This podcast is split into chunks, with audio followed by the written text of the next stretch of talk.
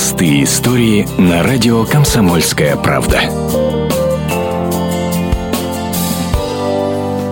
Потерял книгу – не беда. Зашел в интернет и скачал. А что, если ее нигде нет? Остается рыскать по библиотекам. Именно так и поступила Валерия Гарина из литовского города Клайпеда. Все ради того, чтобы сделать подарок маме ко дню рождения. Пришлось провести собственное расследование. На просьбу откликнулись в Иркутске в библиотеке «Алые паруса», которой заведует Гюльнара Осипова. Нам ВКонтакте нашу библиотеку написала девушка, которая искала сказку для того, чтобы подарить ее своей маме. Это была любимая сказка мамы в детстве. Мама иногда хотела ее читать.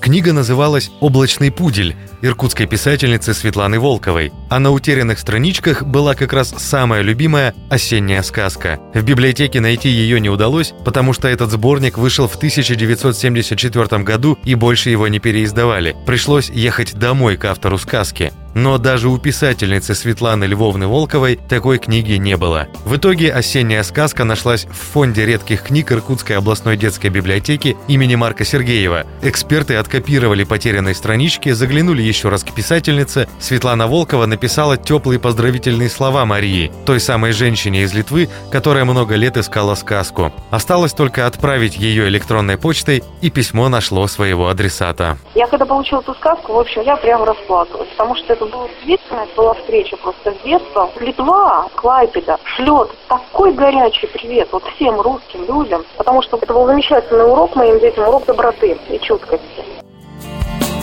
Простые истории на радио «Комсомольская правда».